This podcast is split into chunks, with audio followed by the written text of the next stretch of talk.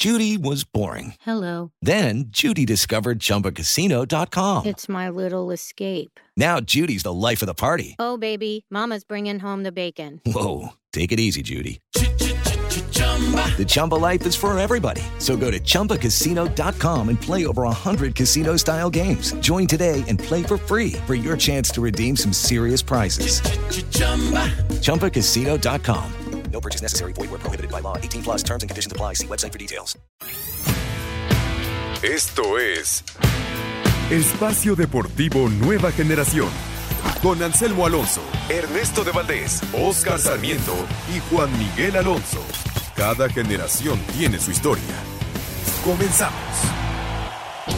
Estos son los encabezados en las páginas de internet. ESPN.com.mx Miguel González pide tomar con seriedad la pandemia del coronavirus. El técnico de Pumas, Miguel González, es consciente de que su natal España es el segundo país con mayor número de personas fallecidas y el tercero en términos de contagios por el coronavirus, razón por la que lanza un llamado a que en México se tome muy en serio esta pandemia.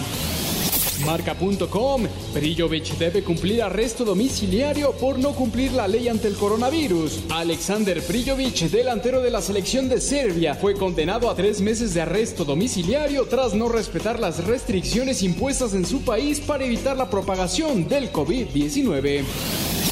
Mediotiempo.com, héroes usan bata, el mensaje de la barra del Galaxy a doctores y enfermeros. Los fanáticos colgaron mantas con mensajes en algunos puentes de la ciudad de Los Ángeles para apoyar a quienes combaten el coronavirus. TUDN.com, exportero argentino se recupera de coronavirus. Lucas Gatti, hijo del exportero argentino Hugo Loco Gatti, que se encuentra ingresado por coronavirus, informó en su cuenta de Twitter de que su padre está mejorando. Si todo sigue bien, es probable que le den el alta médica en poco tiempo.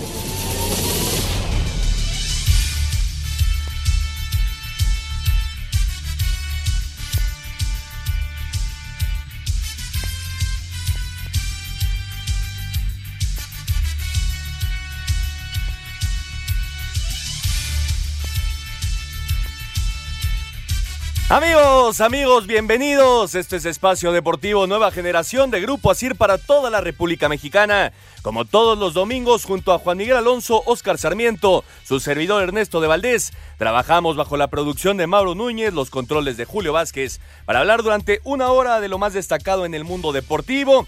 Seguimos viviendo momentos atípicos, momentos difíciles, recordándole a toda la gente que en la medida de lo posible hay que quedarse en casa, hay que tomar las, las medidas necesarias para acabar lo más rápido posible con esta pandemia mundial. Pero bueno, tenemos muchos temas que platicar el día de hoy. El tema de la CONCACAF quedó cancelado. El eh, Final Four de la Liga de Naciones de la CONCACAF. Eh, también de la selección mexicana platicaremos el sub-24 ya aprobado por el COI para los Juegos Olímpicos. Hablaremos de la Fórmula 1, el tenis y todo lo relacionado con el coronavirus. Pero antes, antes te saludo con muchísimo gusto de forma remota. Juan, ¿cómo estás? ¿Qué tal Ernesto? Amigos que nos acompañan, un gusto de estar con ustedes como todos los domingos. Como mencionas, un domingo más de esta cuarentena, de este encierro, recordándole a todos nuestros radioescuchas que sigan las instrucciones de la Secretaría de Salud, lávense las manos y, estamos todos juntos en esto. Y hablando acerca de los deportes, hoy fue un gran día porque en TUDN están pasando los partidos, las grandes finales de la Liga MX y hoy vi al América dos veces campeón, Ernesto. y el que seguramente volvió a gritar los goles fue Oscarito Sarmiento. Oscar, ¿cómo estás? ¿Qué tal, amigos? Muy buenas noches. Bien, Ernesto, Juan. Aquí estamos en esto, en este tema de los cuidados y, demás, ¿verdad? Pero bueno, como lo menciona Juan Miguel, sí, fue un domingo diferente. Volvimos a, a vivir y cómo no se nos puso la piel chinita de, de volver a ver al América campeón. Es muy difícil verlo campeón y casi imposible dos veces al mismo día es algo hermoso. Están muy emocionados con, con lo del América, pero a ver, Oscarito, de estos dos equipos, Clausura 2013 y Apertura 2018, los dos partidos que vimos hoy, en el Clausura 2013, bueno, estaba Raúl, estaba el Chucho Benítez, que, en paz descanse, estaba Moy Muñoz en la portería, y en el 2018, bueno, Edson, que es el que anota los dos goles, estaba por ahí Laines, estaba Marchesín. Para ti, para ti, Oscar, ¿qué equipo es mejor, ese Clausura 2013 o Apertura 2018? Ay, me la pone difícil, me la pones muy difícil. Eh, yo, me quedo con el del 2013, con el plantel de estaba Moy Muñoz y Jiménez, Benítez. Ese era un equipo muy completo. No digo que no el del 2018, pero fue un partido muy, muy diferente, donde el, el América remonta esas noches mágicas en el Estadio Azteca como ya nos tienen acostumbrados el equipo de Miguel Herrera, porque realmente es un equipo diferente América, con Miguel Herrera le da un ADN diferente, esa es una realidad. Yo me quedo con el 2013 por, por cómo llegan los goles al, al 87 y el 93, o sea, es algo de, llamar la atención. Eh, después de los tiempos extras, el América fue superior. El héroe, me parece, en los tiempos extras se llama Corona. Y los penales, pues muy bien, muy bien, muy Muñoz.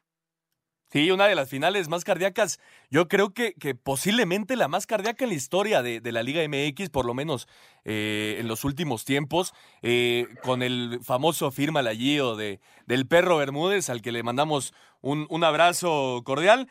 Juan, para ti, ¿quién, ¿qué equipo es mejor, Clausura 2013 o Apertura 2018? Yo también me voy a quedar con el equipo del, 2013.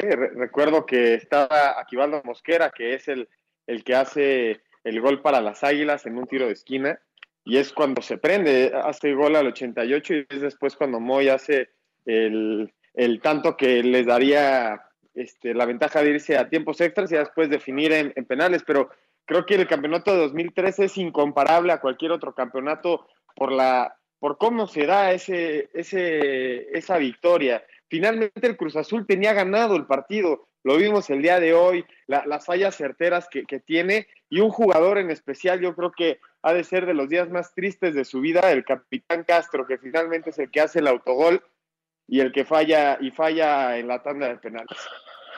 Saben que hay que mencionar mucho, realmente esa noche es donde más habla el Estadio Azteca, la afición americanista, cómo fue parte fundamental también para lograr ese gran título. Sí, totalmente de acuerdo. Ese, ese Estadio Azteca estaba a reventar y con una lluvia fuerte, Oscar, ¿te acuerdas? Sí, no, bueno, me acuerdo, lo tengo en la mente la empapada que me metí viendo ese partido de las gradas del Estadio Azteca. La gente ya se había salido del estadio, regresó con el gol de Moy Muñoz, lo venían escuchando en el radio ya de regreso a sus casas y se regresaron a la Azteca. Sin duda, una de las noches más especiales para el, americanismo en su historia.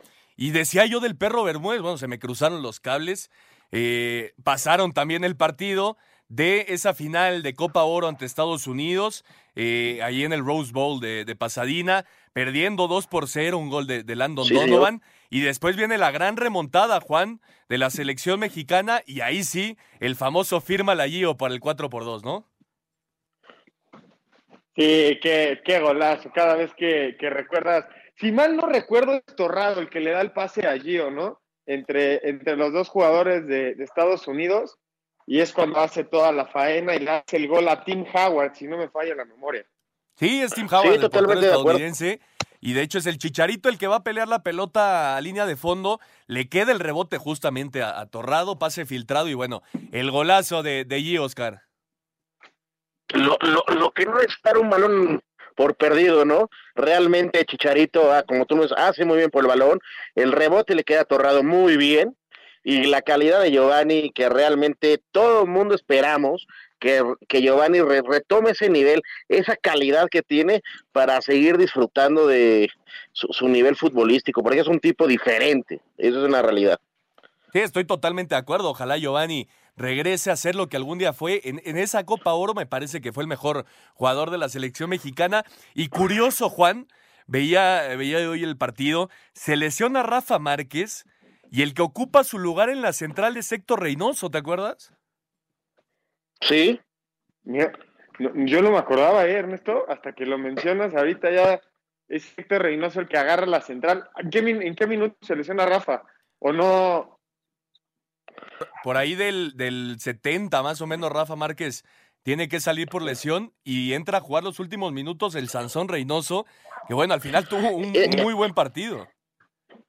Sí, a ver, recordemos cuántas veces no eh, Rafa Márquez en momentos importantes del partido siempre viene esas fatigas o esos problemas musculares, ¿no?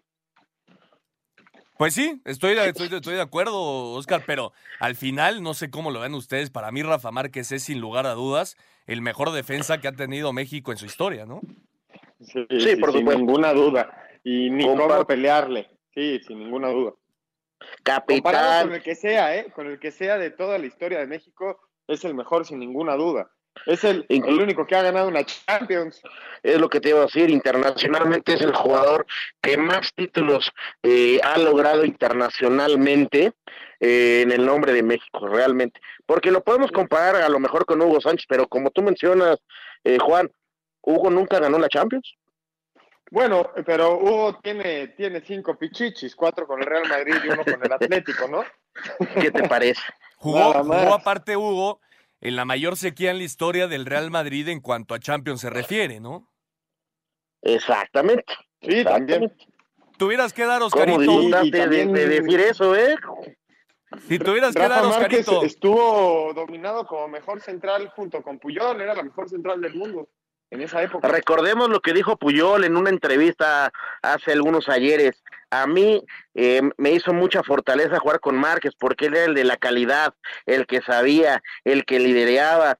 Y después Puyol, cómo terminó siendo un líder también en la central cuando ya Márquez no estaba, ¿verdad? Y él dice que Márquez es el jugador que le enseñó esa calidad. Sí, bueno, Rafa. Rafa es un referente. A ver, Oscar, si me tienes que dar un top 3 de mejores jugadores en la historia de la selección mexicana, ¿eh? selección mexicana, ¿quiénes serían? Yo te pongo número uno. eh, Rafa Márquez es, es un tipo que ha marcado mucha diferencia. ¿Cuántos mundiales no tiene? Bueno, ¿cuántos no mundiales no jugó, mejor dicho? Eh, después me quedo con con el Chicharito porque al final también ya lleva varios mundiales y es el máximo goleador de la selección mexicana, tiene que estar dentro de estos tres. Híjole, y el segundo está muy peleado, te voy a decir los dos nombres, entre Jorge Campos y Guillermo Ochoa, pero yo me quedo con Campos por, por, por lo, que lo que representaba también Campos para la tribuna y para el equipo. Ah, caray, ¿dónde dejaste al Cuau? A ver, Cuau también es importante, pero estamos hablando de, de ídolos. Campos en la portería fue un ídolo, también ganó varias cosas. Yo sí pongo en mi top 3 a, a Cuauhtémoc Blanco. Para ti, Juan, Yo sí, yo sí iba a poner a- al Cuau, yo tengo a, a Rafa Márquez, a Cuauhtémoc Blanco, y el tercero te- tengo que poner al Chicharo, es el mayor anotador en la historia de la selección. Pues sí, estoy de acuerdo. Yo ¿Y tú, también Ernesto? comparto. Dime, Oscar. Tú, a ver, tus tres. No, para mí el número uno es Cuauhtémoc Blanco. Yo creo que no, no ha habido un tipo en la selección mexicana con la capacidad y el carácter que tenía el Cuau dentro de la cancha. Sí. Era un tipo que, que se paraba e- en cualquier territorio, en cualquier estadio y te jugaba un partido de 10, aunque tuviera, y, y pasó, estos son hechos reales, amenazas de muerte, eh, la gente se Sí. metía con él, lo insultaban. Y ese momento era cuando el Cuau jugaba mejor. Para mí, Cuauhtémoc Blanco es sin lugar a Esa dudas historia, Está bien, está bien, yo respeto. Hoy no quise que me ganara mi corazón americanista para que no me criticara. También los tres, de- los, los tres que puse también son los tres que puse también son de nombre importante, Juan Ernesto. No, sin lugar a dudas, sin lugar a dudas. Mira, yo, yo me quedo con el Cuau como número uno. El número dos tiene que ser Javier Hernández por lo que representa en cuanto a goles, aunque el Chícharo, bueno, no, no, digamos, no, no, no ha, no ha conseguido un título así eh, muy importante como, como lo fue aquella Copa Lo, lo máximo son. Copas Oros, eh, el Chicharito. Exactamente, exactamente, pero bueno, no consiguió una, no ha conseguido una Copa Confederaciones como, como lo fue con el Cuau. Y el tercer lugar, híjole, ahí ya, ya se me complica un poco más. Es que hay demasiados nombres, pero me tengo que quedar. Pues si de portería nos referimos, yo creo que Ochoa ya está por ahí, Oscar. Por eso te dije, esa, e, e, e, es, es un buen duelo eh, Campos con Ochoa, pero eh, vamos a ver, digo, Ochoa todavía le queda un poquito de camino para poder superar. Me parece que van empatados. Vamos a ir a un corte y regresamos para platicar del tema coronel. Ningún jugador es tan bueno como todos juntos. Espacio Deportivo Nueva Generación. Un tuit deportivo. Arroba de Racquetball Blog, el torneo Batalla del Álamo fue cancelado. Se iba a realizar del 17 al 19 de abril en San Antonio.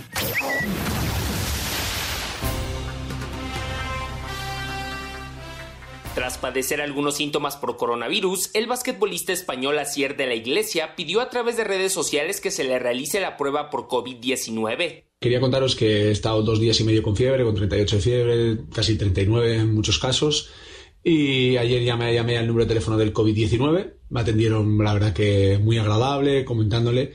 Le conté eso, pues que tenía fiebre, que tenía tos, que tengo dolor muscular, mucho dolor de cabeza. Y me dijeron que ya tenía que hacer cuarentena en la habitación. Eh, le comuniqué que tengo esclerosis múltiple, que tengo asma, que a ver si era persona de riesgo. Me dijo que sí, pero también me dijo que no hacían la prueba hasta que me encontrara peor. Yo creo que, que, una persona de riesgo habría que hacerle la prueba ya. Yo he pasado una muy mala noche hoy, tengo mucho dolor de cabeza y creo que habría que hacer la prueba lo antes posible para poder eh, la gente sepa lo que tiene y sobre todo más siendo de riesgo. Así que entiendo que es un protocolo que llevan aquí en Euskadi, pero espero que vaya cambiando esto. Así Deportes, Edgar Flores. Muchas gracias a Edgar Flores, ahí está la información. Y justamente hablando del coronavirus, vamos a escuchar todos los sucesos y reacciones de este fin de semana en torno a la pandemia del COVID-19. Como parte de los esfuerzos del mundo del deporte para contrarrestar los efectos por el coronavirus, el as de los Astros de Houston, Justin Verlander, y su esposa, la modelo y actriz Kate Upton, anunciaron que donarán su salario semanal a una organización que están trabajando en las labores de ayuda. Estos son tiempos extremadamente difíciles en el mundo entero. Hay mucha gente que necesita apoyo y que están en la primera línea de batalla, o algunos que han perdido su trabajo y no tienen para conseguir necesidades básicas como comida y agua. Así que decidimos donar este cheque. Pronto anunciaremos la primera organización que recibirá este cheque. Cuídense todos. Um, Luego del acuerdo entre las grandes ligas y el sindicato de jugadores, el ganador del premio Cy Young será uno de los jugadores que recibe un salario de 4.777 dólares al día, lo que equivale a casi 33.500 dólares a la semana. Para hacer deportes, Axel Tomán. A través de sus redes sociales y mediante un video, la golfista mexicana Gaby López invita a la población a quedarse en casa y hacer un poco de ejercicio en esta cuarentena que se vive por la pandemia de coronavirus. Y los quiero invitar a que todos nos quedemos en casa para poder salir de esta situación lo antes posible. También les quiero recomendar que hagan 30 minutos de ejercicio todos los días, subir y bajar escaleras, caminar, hacer un poco de cardio. ¿Para qué? Para fortalecer los pulmones y enfrentar este virus de una manera mucho más sana y mucho más fuerte. Eh, si estamos todos juntos en esto, salimos de esto rápido. Así que quédate en casa y fuerza México. Así, Deportes Gabriel Ayala. El presidente del Comité Olímpico Internacional, Thomas Bach, mandó mensaje de unidad e impulso para superar cuanto antes la crisis sanitaria por coronavirus. On Monday, 6 of April, is the International Day of Sport for Development and Peace. El 6 de abril es el Día Internacional del Deporte para el Desarrollo en Paz, una razón más para comenzar de nuevo y esperar los Juegos Olímpicos de Tokio 2020 que, debido a la situación en la que nos encontramos ahora, celebraremos el próximo año. Pero si te mantienes activo, fuerte, saludable, podemos celebrarlos todos juntos con un gran festival de nuestra resiliencia, solidaridad y unidad de la humanidad en toda nuestra diversidad. Mantente activo, mantente fuerte, mantente saludable y vamos. La extenista rusa María Sharapova sorprendió a todos al compartir a través de Instagram su número telefónico personal para que sus fans se comuniquen con ella durante la cuarentena. Find a way to be in touch with all of you. He tratado de encontrar una manera de estar en contacto con todos porque la semana pasada hice un chat realmente divertido en una videoconferencia con 150 de ustedes y ese videochat me dejó con ganas de más conexión. Una gran parte de eso es porque estamos todos en esta separación, este distanciamiento físico y quiero que me digan lo que piensan. En realidad, quiero que me envíes un mensaje de texto con lo que piensas. Voy a dejar el número al que podrás enviar un mensaje directamente a mi teléfono desde el que estoy grabándome. Envíame un mensaje de texto y espera recibir una respuesta. Por favor, hazlo. Please do it. Cider Deportes, Edgar Flores. Muchas gracias, Edgar Flores. Ahí está la información. Oscar, me parece, me quedo con lo que dice Thomas Bach.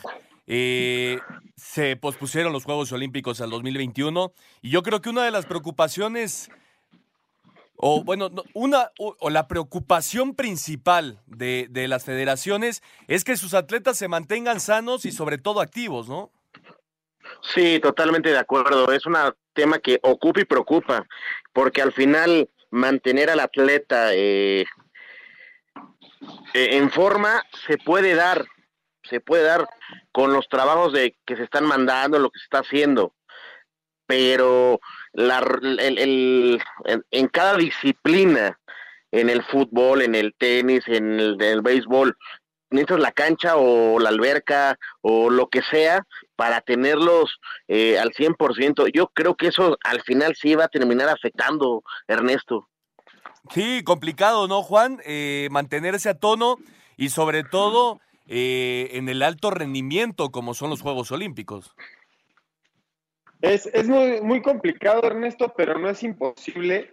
Estamos viendo ahorita también ejemplos de, de, personas que a pesar de estar en cuarentena están sacando la casta en cuanto a entrenamiento se refiere.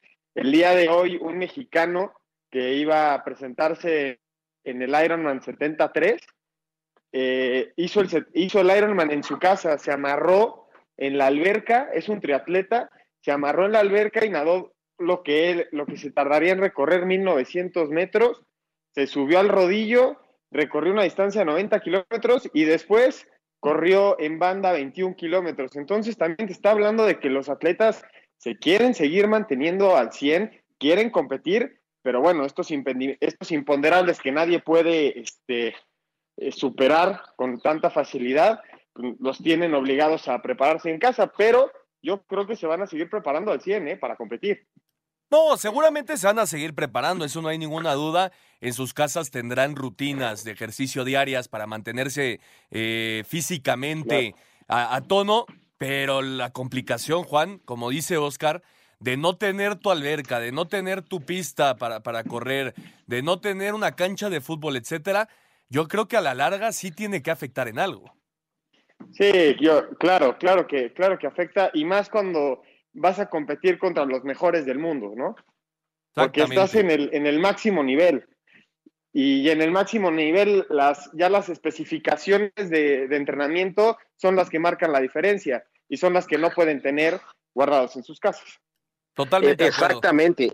O sea, son, son temas importantes. El, el, deportista de alto rendimiento va a estar eh, cumpliendo el objetivo de, de, que se le va a ir marcando en, en las frecuencias, en, lo, en el kilometraje, eh, en, el, en el tema de trabajo.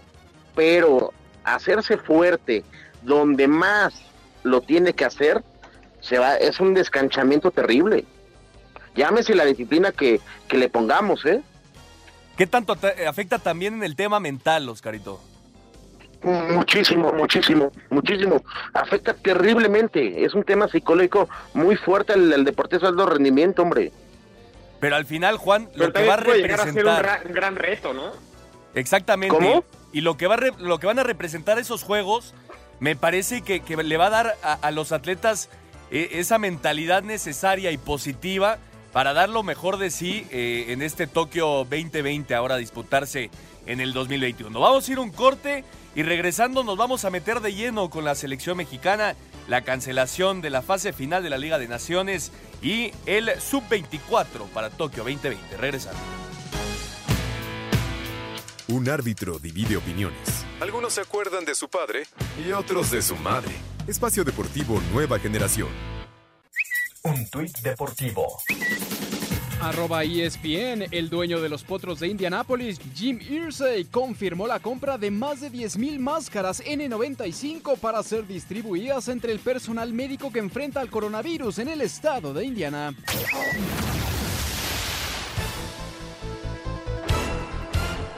Tom Dempsey, legendario pateador de la NFL con cinco franquicias, falleció el sábado por complicaciones con el COVID-19. Dempsey se hizo famoso por tener en su momento el gol de campo más largo de la historia, que era de 63 yardas y que conectó en 1970 con los Santos de Nueva Orleans frente a los Leones de Detroit. Dempsey nació sin dedos en su pie y mano derecha, por lo que usaba un zapato especial. Cinco pateadores igualaron esta marca a lo largo de los años, pero el 8 de diciembre del 2013, Matt Prater de los Broncos de Denver consiguió uno de 64 yardas frente a los Titanes de Tennessee para tener el récord actual de la NFL. Dempsey tenía 73 años de edad y jugó con Nueva Orleans, Filadelfia, Los Ángeles, Houston y Buffalo. Para Sir Deportes, Memo García. Muchas gracias a Memo, descanse en paz el gran Tom Dempsey.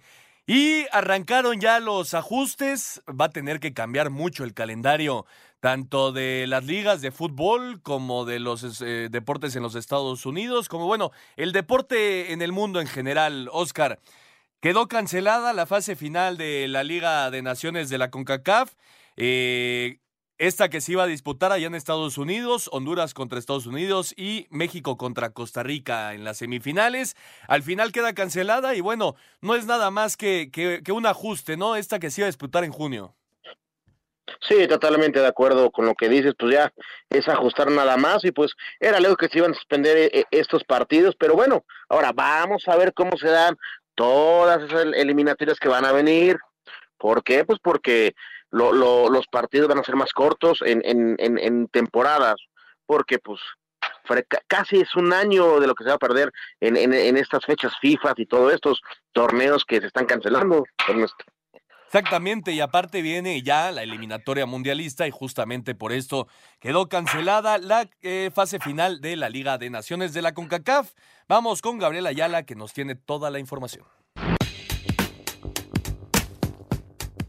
Mediante un comunicado, la CONCACAF informó que decidió suspender la fase final de la Liga de Naciones, que estaba programada del 4 al 7 de junio en las áreas de Houston y Dallas, debido a la pandemia de coronavirus, y que disputarían las selecciones de fútbol de Costa Rica, Estados Unidos, Honduras y México. El jueves 4 en el BBVA Stadium de Houston, Honduras y Estados Unidos se iban a enfrentar dentro de las semifinales, mientras que en el NRG Stadium, México y Costa Rica iban a buscar su pase a la final del torneo. En la otra semifinal, el domingo 7 de junio en el ATT Stadium se iba a jugar el partido por el tercer lugar y más tarde en este mismo estadio, la gran final, señalar que desde un principio el técnico de la selección mexicana de fútbol, Gerardo Tata Martino, nunca estuvo de acuerdo con la creación de este torneo, ya que en lo deportivo no le traería cosas positivas al tricolor. Tiene mucho más motivo de progreso nuestros rivales que nosotros. Entonces, diferente hubiese sido si no, no se hubiese creado la Nation League, por lo menos para esta parte del mundo, y nosotros hubiésemos tenido la posibilidad de no tener rivales como los que deseamos tener. Pero bueno, se creó así, se hizo esta liga, la tenemos que afrontar. También en cuanto a los rivales y a las canchas donde México jugó la primera fase, Martino les hizo recordar a los jugadores cómo fueron sus inicios. En algún momento hay que ponerse también del lado de los futbolistas, hacerles saber a los futbolistas, bueno, acá es donde nos toca competir, hacerles saber a los futbolistas, hey, de acá, de, de esta manera arrancaron ustedes, no se olviden de dónde, de cómo se formaron. Ahora la CONCACAF tendrá que buscar nuevas fechas para la conclusión de este torneo. La cancelación sin duda le traerá pérdidas económicas al comité organizador y en lo deportivo solo le cambiará los planes al estratega del tricolor Gerardo Martino de cara a la eliminatoria mundialista, ya que también fueron cancelados los juegos amistosos que tendría ante República Checa y Grecia en el mes de marzo y ante Colombia en mayo. Asir Deportes Gabriel Ayala. Muchas gracias a Gabriel, ahí está la información. Juan, obviamente es una situación completamente atípica que nadie tiene en sus manos, pero a esta selección mexicana, y bueno, es igualdad de condiciones con las demás selecciones, pero esta selección mexicana, y sobre todo para el Tata Martino, a pesar de que dice que no le gustaba el torneo, que se haya cancelado estos dos partidos y que quedaran canceladas también las fechas FIFA, no le viene bien para, para lo que viene ya de, de eliminatorias mundialistas, ¿no? No, esto, esto complicó muchísimo porque el próximo año que se dispute el, los Juegos Olímpicos, el, el pool de seleccionados para disputar los Juegos Olímpicos se va a sobreponer con los que disputen las eliminatorias. Entonces, se van a tener, se van a tener que poner de acuerdo qué, qué jugadores van a disputar la, la, justa olímpica y qué jugadores se van a, se van a aventar la eliminatoria. Y justamente hablando de los Juegos Olímpicos, Oscar, ya lo platicábamos la semana pasada. Eh, era lo más lógico que el COI al final tomara la decisión de hacer el torneo sub-24 y no sub-23 como, como lo hace históricamente, para darle la oportunidad a los jugadores que llevan todo este proceso. Sí, totalmente de acuerdo, ya lo habíamos eh, platicado, como mencioné la semana pasada, eh, era algo que se, ve, se veía venir, y qué bueno, ¿por qué? Pues porque le, da la oportunidad a los jugadores de, terminar el proceso. Ahora, cosas importantes. Recordemos, el Tata no convive con el jugador en cancha desde noviembre, que fue la última fecha FIFA, ¿eh? y vamos a ver hasta, hasta cuándo. A las eliminatorias ah. mundialistas, Oscar. O sea, va a ser un tema también de llamar la atención. y ahora, como, como mencionaba Juan y tú también, vamos a ver cómo se dividen los jugadores en un torneo y para las eliminatorias. Y ponle, si, si se otros torneos se suman. Ya, y hay que sumarle. hay que sumarle. Porque todo se viene este, apretando. Sí, hay que sumarle el próximo junio. Están los Juegos Olímpicos, pero también se juega la Copa Oro. Exactamente, es a lo que voy.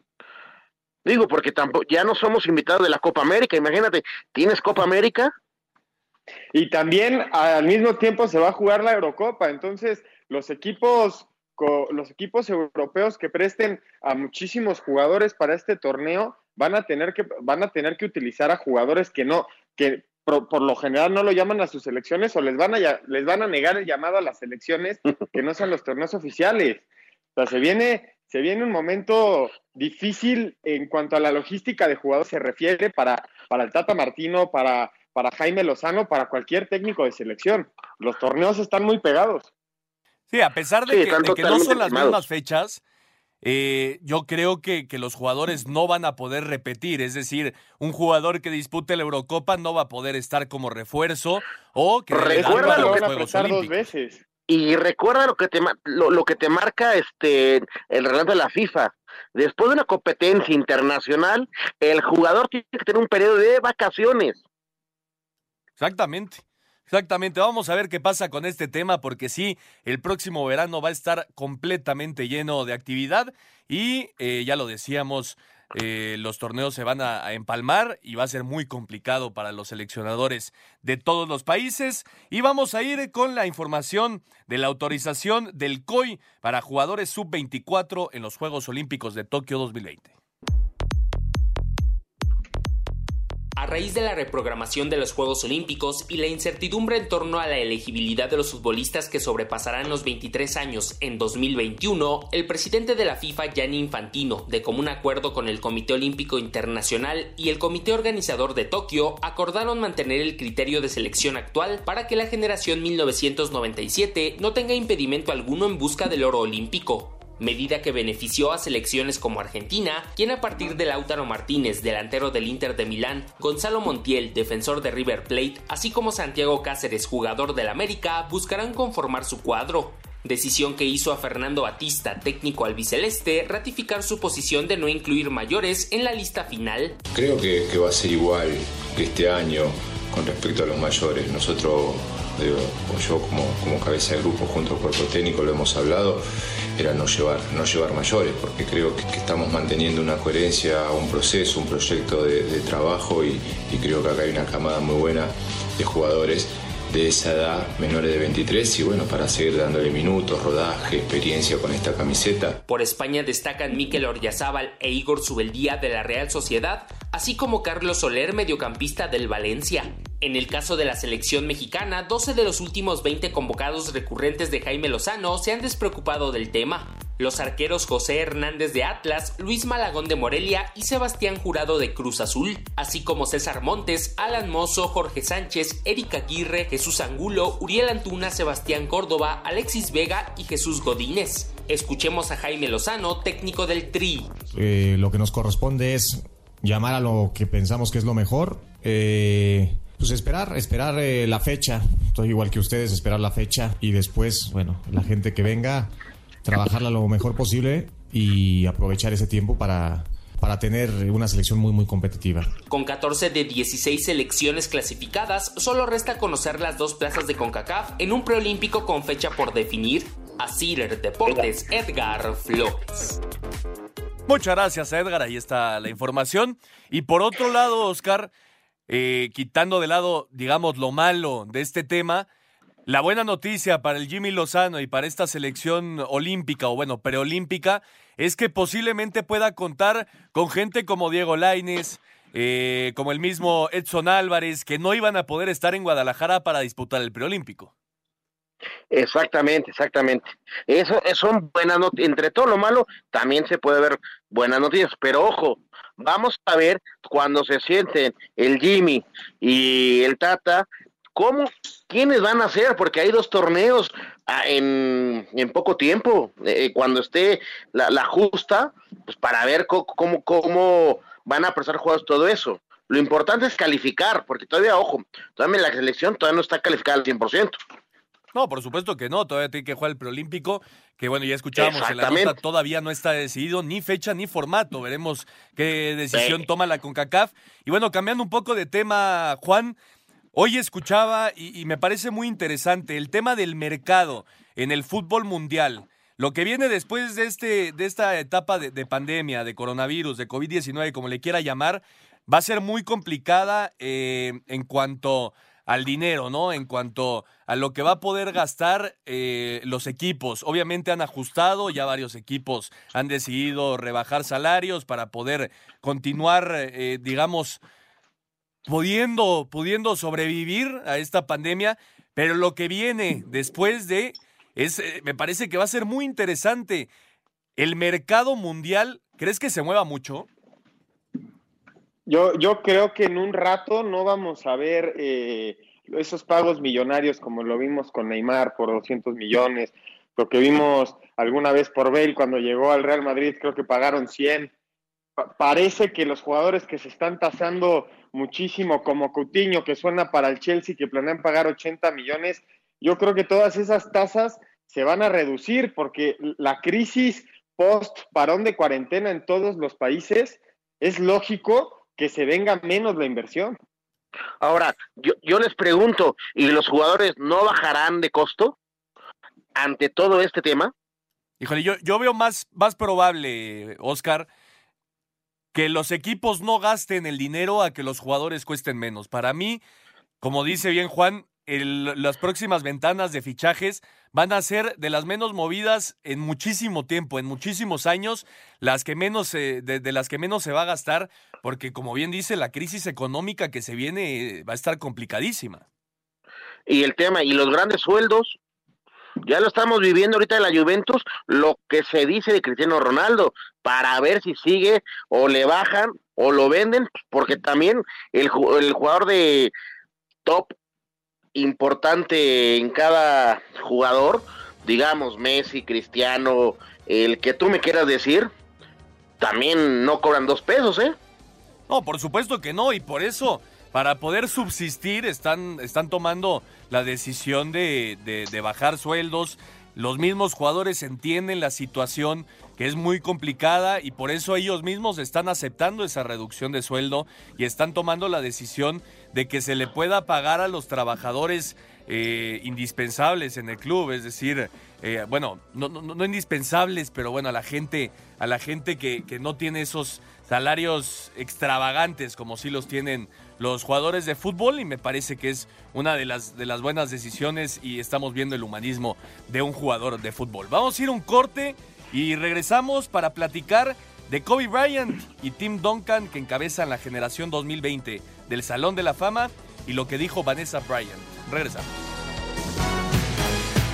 Ningún jugador es tan bueno como todos juntos. Espacio Deportivo Nueva Generación. Un tuit deportivo Arroba marca, la Fiorentina de Italia anunció que sus jugadores Germán Pesela, Patrick Cutrone y Dusan Blaovic, que el pasado 14 de marzo dieron positivo a coronavirus, han superado la enfermedad. Marco Fabián, mediocampista del Al Sadd Sports de Qatar, habló del confinamiento que están viviendo en la nación árabe a raíz del COVID-19. Tenemos ya 21 días eh, totalmente en aislamiento, eh, cuidándonos, eh, de, estando en casa, encerrados. Aquí el tema empezó un poquito antes y bueno, todos los días hay nuevos casos. Eh, se trata de tener un poco controlado, la gente la verdad que sí está colaborando aquí, de quedarse en casa y, han tomado algunas medidas un poquito más, más drásticas, pero, pero bueno, nos toca ahorita, como a todos eh, alrededor del mundo, estar en, en, en, la cuarentena, en casa, cuidándonos, pero eso sí, entrenando a tope. Aquí nos dieron una, un plan de trabajo que estamos llevando a cabo durante eh, toda la semana, entrenando y, y bueno, eh, estar en forma porque no sabemos cuándo, cuándo vuelva a comenzar esto, ¿no? Así Deportes, Edgar Flores. Muchas gracias, Edgar. Ahí está la vida de Marco Fabián allá en Qatar en esta época de coronavirus. Y vamos a escuchar la clase 2020 de la de NBA, perdón, con Kobe Bryant, encabezando la, la leyenda Kobe Bryant y el emotivo mensaje de Vanessa Bryant, su viuda. Kobe Bryant, Tim Duncan y Kevin Garnett encabezan la generación 2020 de los nuevos miembros del Salón de la Fama del Básquetbol. Bryant, quien falleció este año en un accidente de helicóptero, fue cinco veces campeón de la NBA y participó en 18 Juegos de Estrellas con los Lakers de Los Ángeles. Duncan ganó cinco títulos con los Spurs de San Antonio y estuvo en 15 Juegos de Estrellas, mientras que Garnett fue campeón en el 2008 y seleccionado a 15 All-Star Games. Escuchamos a Vanessa Bryant hablando sobre este nuevo reconocimiento a Kobe. Um, Obviamente, deseamos que estuviera aquí con nosotros para celebrar, pero definitivamente es el pico de su carrera en la NBA. Otros entronizados serán la cuatro veces campeona olímpica Tamika Catchings, los entrenadores Rudy Tomjanovich, Eddie Sutton, Barbara Stevens y Kim Mulkey, además del ex secretario de la FIBA Patrick Bauman. Los nuevos miembros esperan que sean inducidos el próximo 29 de agosto en Springfield, Massachusetts. Para Sir Deportes, Memo García. Muchas gracias Memo García. Más que merecida esta inducción, Juan, a Kobe Bryant y con un sentido un poco más emotivo después de todo lo vivido, ¿no? Fue apenas hace tres meses lo del accidente de, Kobe, cuando literal me, acuerdo que fue, fue un domingo que, que paralizó a, todo, todo el mundo. Tres meses después, junto a, Duncan, ya, ya son parte de, del Salón de la Fama. Muy, muy merecido. Era desde que se retiró Kobe del básquetbol, todo el mundo sabía que su nombre iba a terminar en el Salón de la Fama, ¿no, Ernesto? Sí, exactamente. No, no, no es solo el, el sentido emotivo de, del fallecimiento de Kobe lo que lo hace estar y ser uno de los, de los inmortales. Y bueno, también lo de Duncan, ¿no? Una, unas eh, temporadas increíbles con los Spurs de San Antonio. Ahí con, con Tony Parker y con Manu Ginobili. Tim Duncan también ya inmortalizado en el Salón de la Fama de la NBA. Y vamos a ir, perdón, con la reunión de comisionados de las ligas deportivas con Donald Trump. Muy interesante lo que dijo Trump y parece que la NFL podrá arrancar sin complicaciones el próximo septiembre. El presidente de los Estados Unidos, Donald Trump, a través de una conferencia telefónica tuvo contacto con los comisionados y presidentes de las ligas y deportes profesionales de su país. Trump dijo que el deseo de todos es volver pronto a la actividad. Hablé con todos los líderes y comisionados de las ligas deportivas y un par más, y son grandes líderes del deporte y quieren regresar. Van a regresar. Podemos hacerlo. Queremos regresar pronto, muy pronto.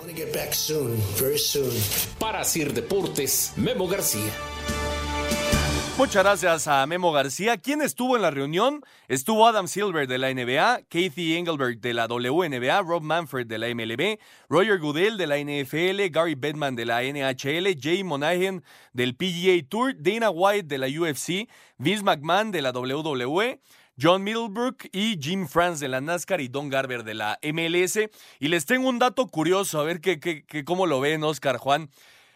Cuando Toronto ganó el Stanley Cup de la NHL en 1918, en 1919 el Stanley Cup fue cancelada. Cuando ganaron la Serie Mundial de la MLB Toronto en 1993, en 1994 no se jugó la Serie Mundial. Y ahora en 2019 Toronto ganó las finales de la NBA. Y hoy ha estado muy fuerte el rumor de que Adam Silver podría dar por terminada ya la temporada de la NBA, aunque esperamos que, que no suceda. Pero es muy complicado, Oscar, regresar a la actividad en estos momentos en general en el mundo. Sí, totalmente de acuerdo con lo que dices. Eh, las cosas que se han dado para que esta poder, ¿cómo lo podremos decir? Malaria que, que siga, ¿no? Pero sí es, es imposible retomar este en deportes eh, con, este con esta pandemia es muy difícil no se puede no se puede inicialmente el plan de Adam Silver era terminar los playoffs en Las Vegas pero al parecer no es viable por la situación que, eh, que vive Estados Unidos y la pandemia Sí, no, no, no todavía no estaba decidida Las Vegas, pero sí estaba en las opciones terminar ya los juegos eh, de la NBA, los playoffs en, en, en, una sola sede, que podría ser, como bien dice Las Vegas. Para mí una solución lógica sería ya dar por terminada la temporada regular, dar ya los 16 clasificados y entonces sí ir a jugar los playoffs a, a una sede. Y por el, eh, por el béisbol, la MLB esperan poder arrancar el 4 de julio, curiosamente día de la, de la independencia de los Estados Unidos, el 4 de julio y podría ser, eh, se podría cortar la, la, temporada regular a casi la mitad de partidos por cada, por cada equipo, pero bueno, veremos, veremos qué pasa. Por lo pronto dice Trump que quiere regresar lo antes posible la actividad y me parece, no sé cómo lo veas Juan, que es... Eh, como, como dice, ¿no? El deporte es lo más importante de lo menos importante y me parece que sería eh, algo muy, muy, muy bueno para que la gente tenga con qué, con qué distraerse en estos momentos tan complicados, ¿no? Bueno, no sé, sin duda alguna, creo que lo sabemos todos los que estamos en cuarentena, lo aburrido que es estemos sin deportes, ¿no? Y también lo mencionaba Adam Silver en la, en la junta, que cuando regresen los deportes y, se, y se puedan llenar los estadios, va a ser una gran forma de reactivar la economía con los eventos. Pero a ver hasta cuándo vas a poder llenar un estadio. Por el momento tienes que cumplir, lo que pretenden los equipos es cumplir los, los contratos con las televisoras y así empezar a reactivar poco a poco con los deportes.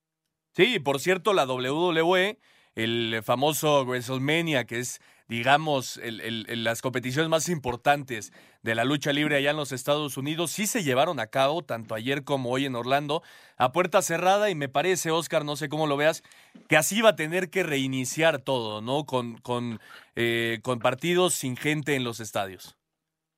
Exactamente, el, el deporte cuando empiece a regresar y a tomar su camino van a tener, con, tener que ser con unas medidas drásticas a puertas cerradas. ¿Por qué? Pues porque poco a poco también eh, el aficionado no se va a meter luego luego a los estadios para empezar a ver estos espectáculos. Es poco a poco, ¿eh?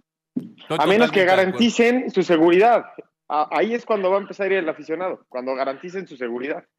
Así es, cuando, cuando, exactamente, cuando el, el aficionado sepa que ir al estadio no, no representa que pueda sufrir algún tipo el de riesgo, el riesgo.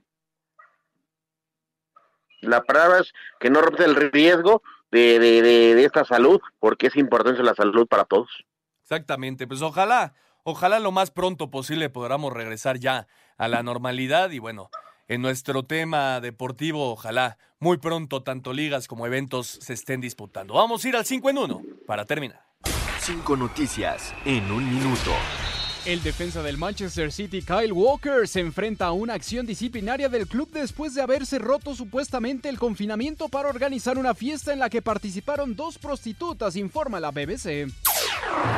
El médico del Renner, Bernard González, contagiado confirmado de coronavirus, se ha suicidado a los 60 años, según confirmó este domingo el club. La UEFA aclaró este domingo a través de un comunicado de prensa que el presidente de la organización Alexander Seferin no ha dado fechas límites para terminar las competiciones en contra de lo que se había interpretado tras unas declaraciones suyas a la televisión alemana. De acuerdo a diversos reportes, la oficina de grandes ligas ya analiza la posibilidad de comenzar la temporada a puerta cerrada en las sedes de entrenamiento de primavera que tienen establecidas los 30 equipos de los estados de Florida y Arizona. El expateador de los Santos de Nueva Orleans, Tom Dempsey, murió a los 73 años después de haberse contagiado por coronavirus. Muchas gracias, Mauriño, por el 5 en 1. Y a ver, ustedes, ¿cómo están viviendo? ¿Tú cómo estás viviendo, Oscar, este, este encerrón? Pues es difícil, realmente es difícil no poder hacer tu vida, pues sí, valga la, la expresión normal. Sí, no, no, es fácil, pero es momento de hacernos fuerte y venga, vamos a salir de este y vamos a... Es el, el partido más difícil que estamos jugando cada quien, pero lo vamos a ganar, yo sé que lo vamos a ganar. Ya nos vamos, Juan, pero antes, además de molestar a Anselmo, ¿qué haces? Pues lo bueno es que tengo la escuela, entonces sí me distraigo un poco, pero cuando ya termino mis clases online es cuando ya me pongo creativo y ya, le toca a Anselmo ser molestado. Perfecto, nos vemos, Oscarito. Nos vemos, buena semana y cuídense, por favor. Nos vemos, Todos Juan. en casa. Buenas noches, muchas gracias por acompañarnos. Muy buenas noches, nos escuchamos el próximo domingo. Fútbol, béisbol, americano, atletismo, todos tienen un final. Termina Espacio Deportivo Nueva Generación. Escucha a Anselmo Alonso, Ernesto de Valdés, Oscar Sarmiento y Juan Miguel Alonso.